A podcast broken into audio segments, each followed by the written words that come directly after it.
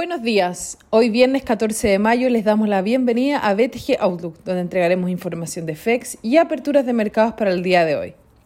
El tipo de cambio abre por debajo del cierre ayer en 705, con los mercados con retornos positivos, con los temores relacionados a presiones inflacionarias disipándose gradualmente, dándole un respiro a los mercados luego de días de volatilidad que estarían llevando a las acciones globales a cerrar su peor semana desde febrero.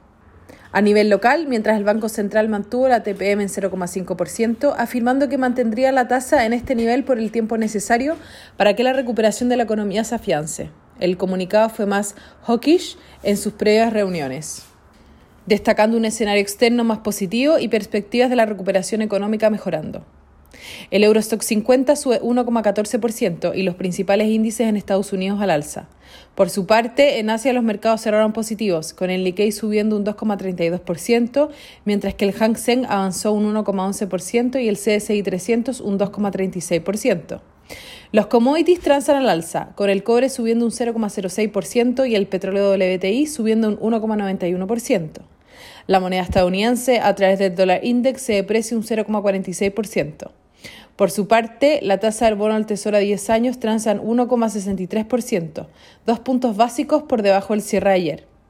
Con respecto a datos económicos, en Estados Unidos las ventas de retail en abril se ubicaron por debajo de las expectativas, sin variaciones con respecto al mes anterior. Del mismo modo, la producción industrial tuvo un registro por debajo de lo esperado en abril de 0,7%.